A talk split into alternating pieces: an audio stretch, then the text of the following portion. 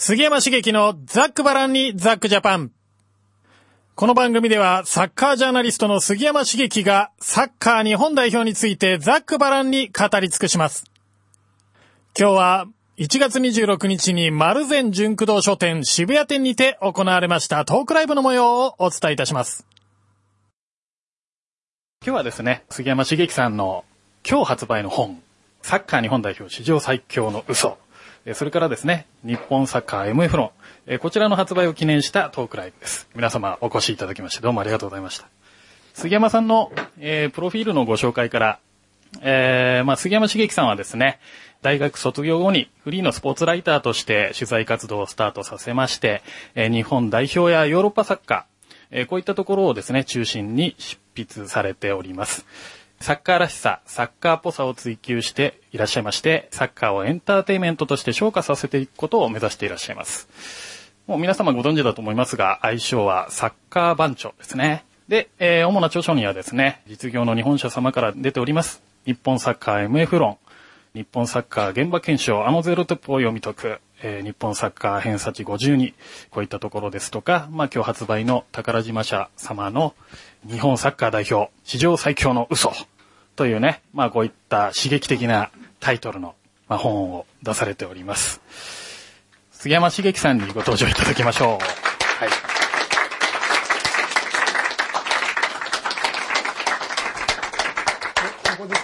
はい、こちらで。よろしくお願いします。よろしくお願いいたします。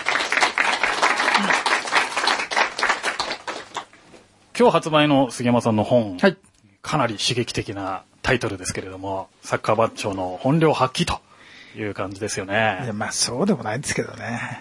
いやいやいやいや、相当な本領発揮してると思うんですけれども、うん、まあこの辺をですね、今日はあの中心に、ちょっとお話を伺っていきたいなと思っております。もう日本代表、非常に好調な成績を収めてますよね。はい、えー、2012年は12試合中8勝2敗2分け。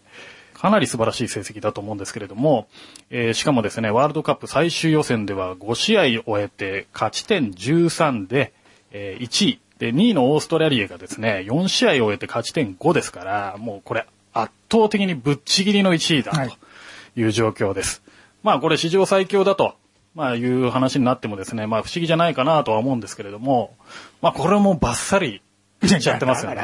はい。そう、そう。えー、まあ、そこまで言われちゃうと、困りますけれども、はい、えー、確かに強い成績なんですけども、えー、比較対象がね、何なのかっていう話じゃないですか、すべて、えーうん。同じグループの相手に対して強いってことであって、はい、世界的にどこまでなのかっていう話ではないし、ねえー、日本代表の過去、最高のチームと言いたいわけですよね。そうですね。はい。うん、なんだけど、ええ、それって、あの、日本の過去に比べたら強いに決まってますから、ね。そうですね。うん。だから中田秀選手とかが今いても、はい、レギュラーに多分なれないと思うんですよ、僕。あ、今ですか、うん、だからそのくらい5年前、はい、10年前の選手より今の選手の方が明らかにうまいんですよ。はい、うん。で、戦術も、はい、あのー、絶対に進歩してるんですよ、昔より。うん。うん。なんで、サッカーっていうもののレベルは、はい、5年前、10年前に比べたら明らかに、これ日本に限った話じゃないんですよ。世界中の国全部レベルは上がってるんです。まあ、95%ぐらいの国は5年前、10年前より強いんです。だからそこと比べて、ね、過去最高だって言っても、こう、バカじゃないんですかっていう話ですから、あの、で、そういうのは、えー、当たり前の話を、でも、一般の社会に照らしては、はい、そういう言葉ってすごく訴求力があるじゃないですか。ね。なんかもっともらしいじゃないですか。はい。えー、なんで使う、その、まあ僕もその一人なんですけど、まあメディアの人間っていうのはそういうもので使って物を売ろうとするんですけど、はい、視聴率を上げようとするんですけども、はい、まあそこは完全にサッカーっぽくない話であって、うん。足でやる競技じゃないですか、サッカーは。えー、だから。まあそういうファジーなところが、うん、どんどん伸びてますよね。はい、うん、まだまだ、あの、だから昔のビデオを見ると、やっぱ下手に思うじゃないですか、そうですね。なんかもう、スカスカだし。格好がまずね、ちょっと異常な短パンを履いてたりして、ちょっとああいうの恥ずかしいなと思って。いや、まあ確かにね、そういうのも含めて、見た目もそうだし、えー、なんか緩いじゃないですか。そうですね。うん、そういうのと比べると、えー、あの、だから問題は、まあ、ワールドカップっていうのはそういう過去最高のチーム、はい、その国の過去最高のチームが出てくるわけですよ。えー、で、そこで、まあ、あの、各国の史上最強チーム同士が戦うわけですから。はい、うん。そこで、史上最強っていう歌い文句は何もキャッチっていうか、自慢話にはなんないわけで。うん、まあ、各国とも、じゃあもう右肩上がりの状況が続いているよとそうですね。だからベルギーとかね、えー、ものすごいですよね。右肩上がり、えーうん。全然、昔はランク外だったのが、まあ、なんか日本の方がともすると強いんじゃないかって言いたくなるようなチームだったじゃないですか。はい、そうですよね。うん、なんですが、はい、今は多分、ね、ブックメーカーの予想なんかだともう5位、6位に来てますから、オランダに迫るぐらいに来てますから、そうなんですよ。はい、で、あとは、もう一つ来てるのはコロンビア。コロンビア。うん。このあたりも評価ものすごい高いんですね。まあ南米でワールドカップがあるってことも手伝ってるんですけども、それもベルギーに迫るぐらい来てますから、まあ多分その2カ国ぐらいが世界的に見て急上昇なチームなんですよ。うん。その中で日本が入ってるってわけじゃないんですよ。うん。だから日本がベルギーであり、コロンビアであるってことが、えー、まあ世界中の人がね、見てね、えー、わかるんだったら、えー、まあそれも、世界の人が言ってくれて初めて自慢すりゃいいのに、自分で言っちゃっちゃしょうがないだろ うみたいな。他に自慢することないのかよみたいな。じゃあもう完全に内向きですね。そうそうそうそうもう世界のことなんかもう完全に無視。そうそうそう。まあね、あの、強い強い強いってさ。もう国内だけは煽って、煽って煽って。そうそう。だって予選の相手だ、まあ、はい、その中には予選のエリアも含まれますからね。えー、対比的にはオーストラリアと、えー、えー、まあ、あとどこだろうな、イラクあたりかな。あのあたりと比較して、日本は、えー、まあ、ちょっといいわけじゃないですか。まあでも、えー、ね、イラク戦は新勝だし、オマーン戦だって新勝だし、まあ、オーストラリアがちょっとこけてるって感じはあるんですけど、えー、で、あとは星の潰し合いで勝ち点が伸びてないっていう現実があるわけで、えー、うん、まあどこまで褒めていいのっていうのは正直、大幅に強くなってる感じは全くないですから。なるほど。うん。でも勝ち点だけはすごいあるわけじゃないですか。はい。その右肩上がりで全部、まあ、じゃあベースアップしてるってことは、うん、そのさっき言ったベルギーとか、コロンビアとか、うん、右肩上がりの上がり方が半端ないそうそうそうそう、はい、だから成長率が、日本のね、はい、成長率が3%だとして、はい、向こうは5%。だから成長率比べですよね。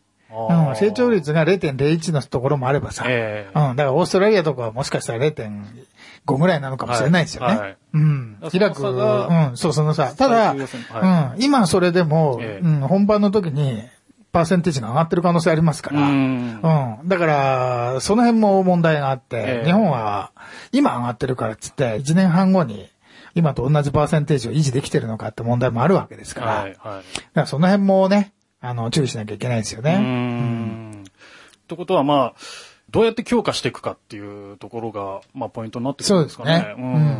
うん。今強くてもどうにもなんないみたいなところがあって、一、年半後に、うん、えー、ゴゴールはね、はい、まあ、こう、まあ、第4コーナーに今差し掛かったぐらいですよね。まあ、直線入ってないですよね、全然。えー、3コーナー回ってるぐらいな感じ、はいはい、の入り口ぐらいですよね。えー、バックストレートからちょっとこう、カーブに差し掛かったぐらいの感じじゃないですか。えー、で、今カーブを回って、えー、まあ最後の半年ぐらいで直線に来るって感じなんですけど、ね、前回はこの直線のところで失速したんですよ、完璧に。岡田ジャパンは。はい、失速してもうゴールまでたどり着けないぐらいになったんだけど、うん、最後になんかバカ力が働いてビューンといっちゃったんですけど、でもあれが前提になって物事を話すと、次はベスト8かって話になるわけですよ。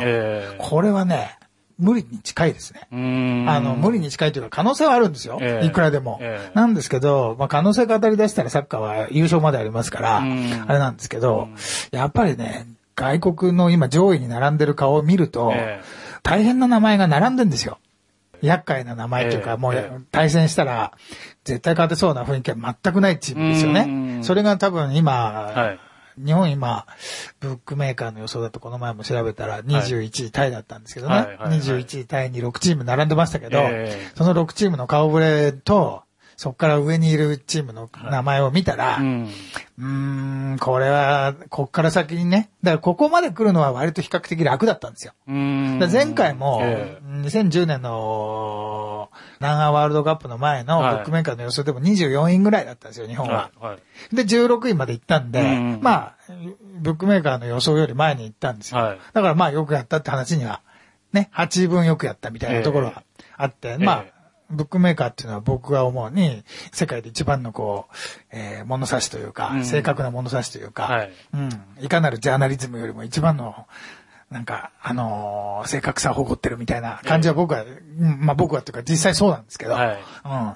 そこがちゃんとそこで24って言ったのを日本は14になったんですね。うん、で、今も21位タイだけど、まあ、6チームあるから、だいたい順位的には24位ぐらいのところじゃないですか。うん、だから全全然アジアカップで優勝したり、予選でトップを走ってたり、そういう部分が全くブックメーカーっていうのは評価してくれてないわけですよ。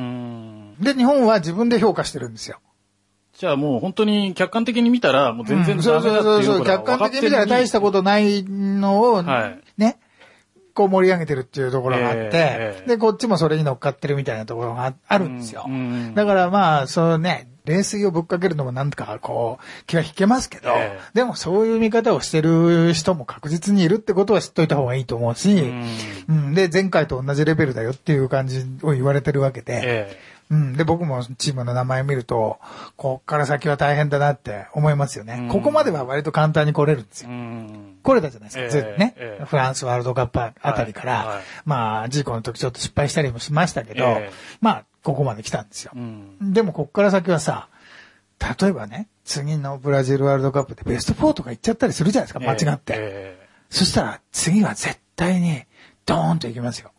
落ちますよ。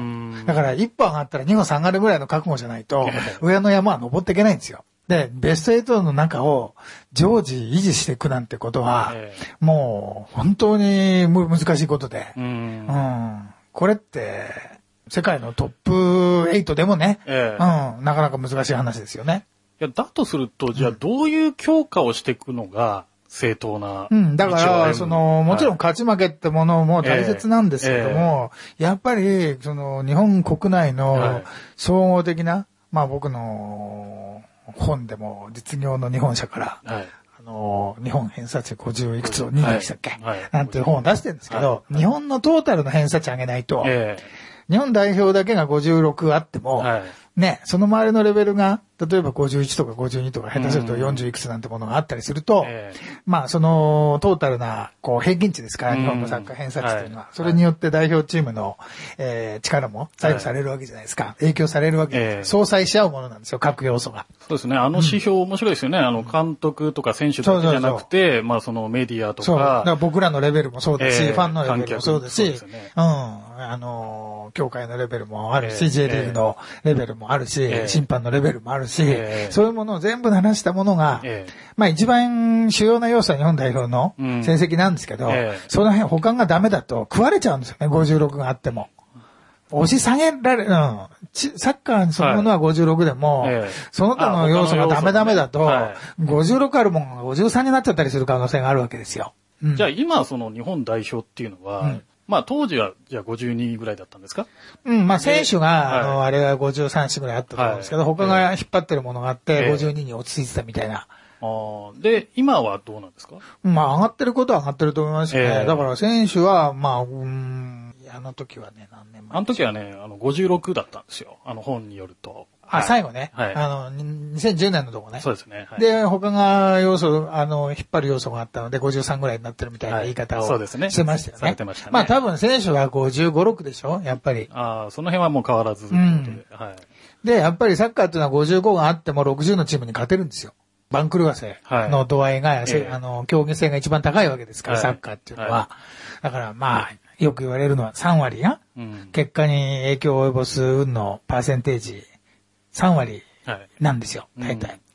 そういうものもあるので、ええー、まあ、あとサッカーって点数も入らないし、はい、その場になってみないとわからない微妙な要素がたくさんあるじゃないですか。うんえー、なので、60のチーム、5ポイント差ぐらいだったら逆転できるんじゃないかと僕は思ってるんですよ。だから、65のチームを破ろうとしたら、やっぱり60にしとく必要があるんですよ。ね。はいこれって5上げるのめちゃくちゃ大変で。ええ。それは、うん、代表監督がやっぱりそうすると70ぐらいないとまずいって話もあるし、うん、代表監督が同じ56ぐらいの人じゃしょうがないわけですよ。えー、そういう意味で、すごい人連れてきてほしいっていうのはまずあるのと、はい、あと、総合的なレベルを、はい、選手だけが頑張ってもダメなんで、それ尻を叩くもの、はい、だから僕らもっとうるさくなきゃいけないし、でもそのザッケローニは、もう当初はやっぱし、その、過去の栄光じゃないですけど。ないですよ、そんなもの。あれ？いや、なんか、すごい鳴り物入りで入ってきたような。いや、鳴り物入りって、それは日本にとっては鳴り物入りかもしれないけど、えー、レベル的には60ぐらいですよね。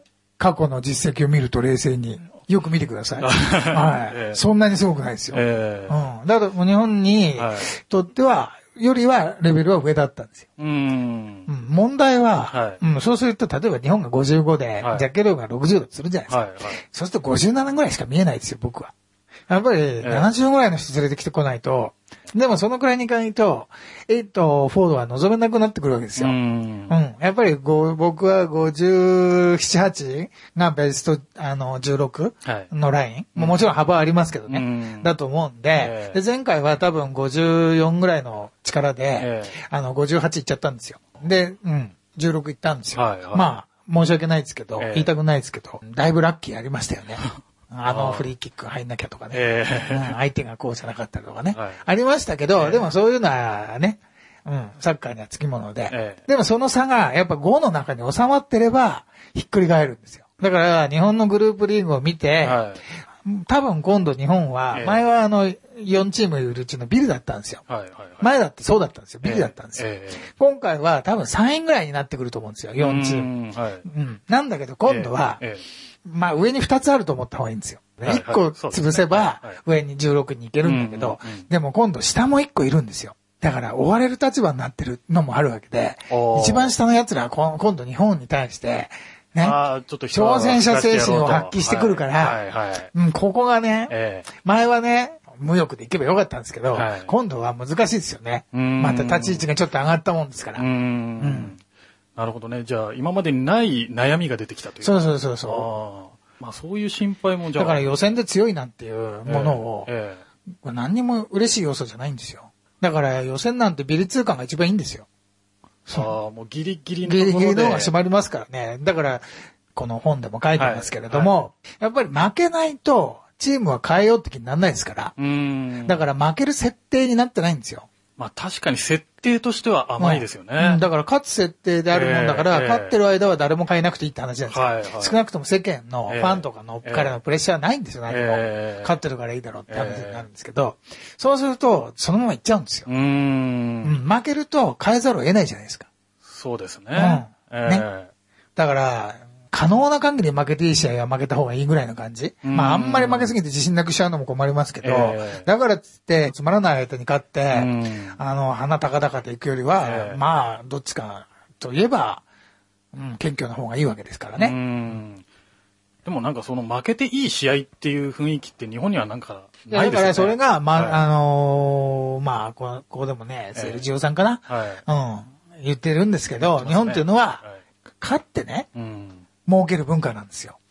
勝ちにしか、あの、商売が見えないんですよ。負け試合で稼ぐっていうことができないんですよ。サッカーってだって、これだけ世界のでやってて、大抵の国負けてるんですよ。ね。日本は勝たなきゃ儲からないっていう発想おかしいんですよ。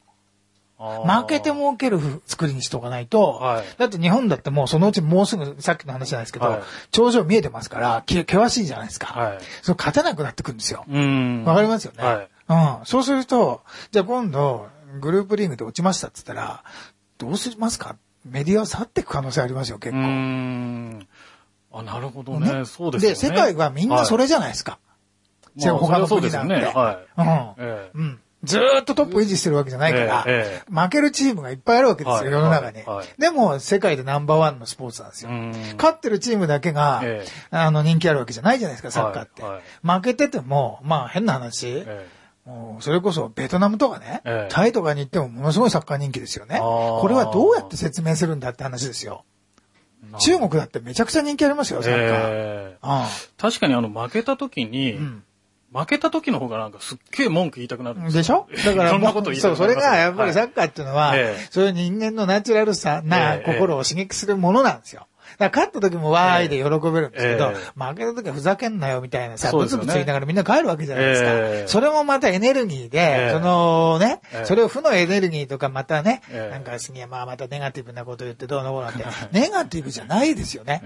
うん。それ全部、あの、プラスのエネルギーですよね。はいはい、エネルギー的にさ、えー、うん。そこで、こう、何？お金を稼ぐ？はい、負けても稼ぐ、負け、あの、勝っても稼ぐ。っていう仕組みにしとかないと、はい、まあそのためには、負けた時には静かにするっていう嘘くさい文化はやめた方がいいですよね。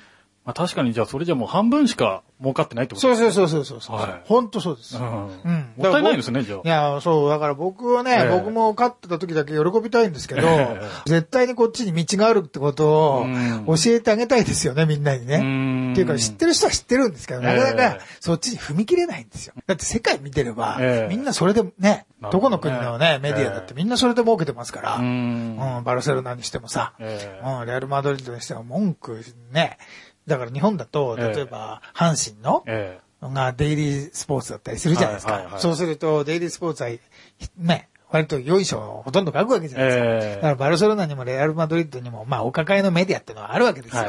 でも、お抱えのメディアが一番うるさいんですよ。お抱えのメディアが、もう、各種ばっかしてないわけですよ。はいはい。なるほど、それこそ。まあ確かに僕らも FC 東京のまあ記者会見とか、でしょ行った時には、よいしょだけでしょ？やっぱし、ええ、まろやかですよね。で それがダメなんですよ。もうね、ポポビッチ監督なんかも、なんかまあ余裕な感じでね。うんえだから、えそう、怒らせないとダメなんですよ。なんかそういうのってかなり、なんか日本だと見られないですよね。うん、どこ行ってもそうそうそうそう。それ、その、タブーみたいなのが、えー、人のことを悪く言えないんですよ。公衆の面前で。で、インターネットでね、なんか書き込んだりさ。あ匿名でね。そうそうそうそう。そういう暗い、陰湿な文化はあるんだけど、えー、人の前に行くとニコニコしてるわけですよ。ね、裏じゃ何考えてるか分かんないみたいなさ。えーセルジョさんなんかうまいこと言ってて、だから日本は居酒屋が繁盛するんだみたいなこと言って るんですけど、うん、まあ全くその通りで、会社ではニコニコしてて、居酒屋行って口の言い合いみたいなのが。もうそんなんばっかりですね、確かにね。もう飲んで飲んで、入って入ってみたいな。そうそうそう。ですね、確かに。だから吐く場所があればいいんですけどね。うん。そこ、それもまた商売じゃないですか。えー、だから居酒屋が流行るんですよ。だからサッカーはどこが居酒屋なんですかっていうさ、サッカー界にも居酒屋作れば儲かるんですよ。なるほど。うんサッカーってみんなそうなんですけど、えー、自分勝てば喜び、負ければ悲しむスポーツじゃないんですよ。細部がいろいろあって、えー、勝っても気に入らないポイントとかあるんですよ。あのメンバー交代ちょっと違うんじゃないとか、ね、ちょっと5分遅いぜとか、ね。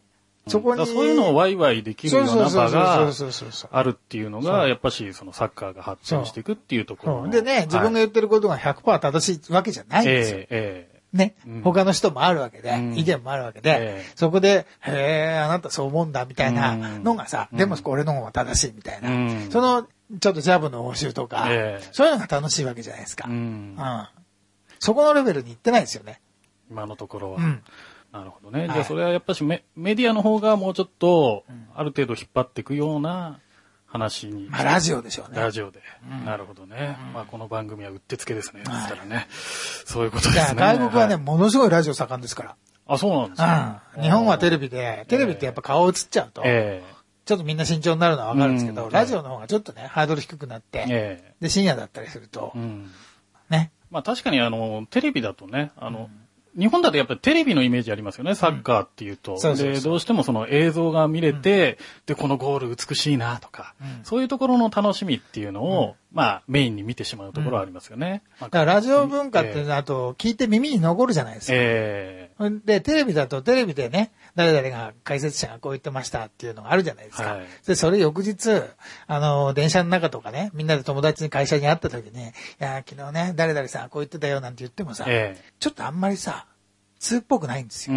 テレビじゃ。えー、ラジオでああ言ってたって言うと、えー、ちょっとそっちの方がさ、人一話で、おそんなこと知ってんですか？みたいな、ちょっと偉くなれた感じが、えー、ね。まあよくね、言いますけど、オピニオンリーダーじゃないけど、はい、口コミの戦闘役みたいな、はい、ね。そうするとあいつはちょっと詳しいんじゃないかみたいな感じを出せるじゃないですか。えー、だからそういう人の気持ちをちょっと刺激できるメディアが、僕はラジオだと思いますけど、だからこの今回の本なんかも、はい、まあ今までの番長のやつもそうなんですけれども、えー、ちょっと完全にラジオを意識して、インタビューも、ダラダラダラダラやったら長いんですよ。でもダラダラダラダラ長いのが面白いんですよ。えーうん、今回のも高木さんとかね、藤田さん、宮沢さんのインタビュー、うん盛りだくさんでね、うん、内容もなんか、完全にね、面白いですね。夜中のね、ラジオ番組で、二人で喋ってるような、うんえ。ー、そういう感じですよね、えー、録音とか聞いてるのね。はい。えーまあ、セルジオさんはね、もう本当に、あの、講義でしたね、あれは。はい。もうなんか、ええ。ー、わ、うん、かりました。まあ、そろそろですね、はい、まあ、はい、まあ、お時間もましたんで、はい、まあ、じゃあ日本代表2013年はですね、はい、まあ、どういう形でやっていけばよろしいと思いますか？まあ、一回だから、はい、崩して、ええ。ー、うん、ゼロから考えて、うん、うん、まあ、ゴールはだから、あと1年半後でじゃないですか。はい、1年5ヶ月後ぐらいですよね。はい、そこからフィードバックして、ええ、それこそあの韓国の代表のね、ヒディンク、はい、もう就任したのこのタイミングだったですから、1年半あれば十分なんですよ。はい、ちゃんとした監督だったら。はい。はい、1年半だったら1年半の計画が、ね、4年だったら4年の計画、1年半だったら1年半の計画、その間でベストなことをやればいいわけで、うん、4年もあると、だ、だらけるんですよ。だから本当は今、新しく就任した気持ちで、はい、はい、あと1年5ヶ月、はい、さあじゃあこれどうやってやりますか？って、あんまり無駄できませんよね、時間にって感じでやっていけば、ゼロベースで考えて、うん、うん、いいと思いますけどね。なるほど。はい。じゃあまあ、今年のザッケローニジャパンにですね、また期待して。あんまり期待しない方がいいんですよ。わかりました。わ、うん、かりますはい。期待はしてるんですよ。期待をするってことは期待をしないってことですから。わかりますよね。わかりました。はい。